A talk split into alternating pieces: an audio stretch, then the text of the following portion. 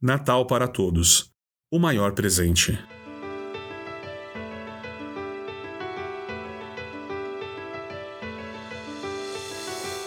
Bom, estamos a 15 dias do Natal. E nós podemos ser sinceros em admitirmos que nós gostamos de receber presentes, não é?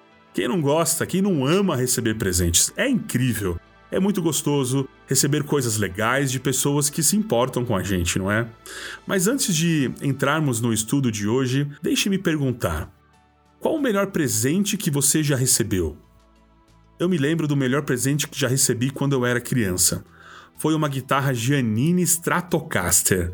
Meus pais compraram no Mapping. Faz um tempinho, não é? Cara, eu, passava horas e horas do meu dia pendurado naquela guitarra azul. Hoje em dia, eu amo receber presentes. Mas honestamente, como adulto e particularmente como pai, percebi algo muito interessante. Eu aprecio muito mais dar presentes do que receber presentes. Nenhum presente que eu recebi como adulto me fez sentir quando eu era uma criança. Mas quando dou presentes aos meus filhos, que eles querem muito, ver o ânimo, a felicidade em seus rostos, sentir o louco e alegre abraço, ouvir obrigado, obrigado, traz de volta ao mesmo nível do maravilhoso sentimento de quando ganhei a guitarra azul.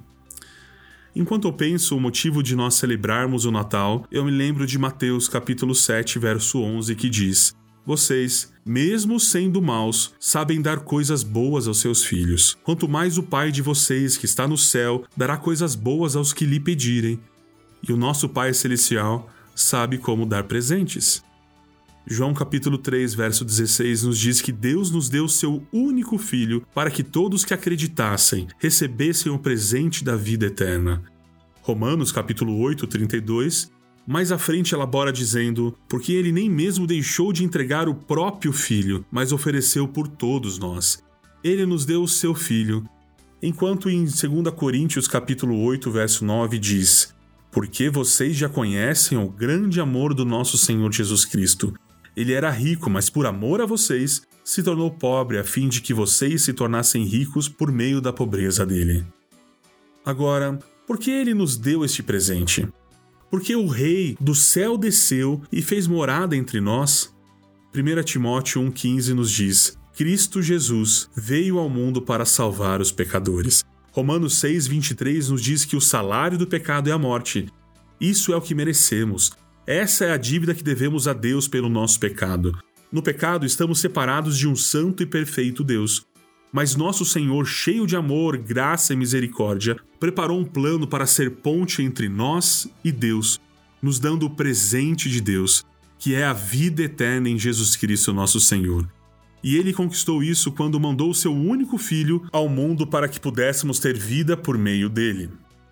Como seguidores de Cristo, nós recebemos um presente que continuará sendo eternamente dado, que nunca ficará velho, nunca quebrará, desgastará ou esvaziará e nunca perderá o seu valor. O maior presente que o mundo já conheceu. E tudo o que temos a fazer é acreditar. Jesus pagou o último e mais alto preço para comprar esse presente para nós, para nos oferecer gratuitamente. E isso explica por que de João 3,16 ser o verso mais conhecido da Bíblia, porque é a mais poderosa expressão de amor de Deus por nós.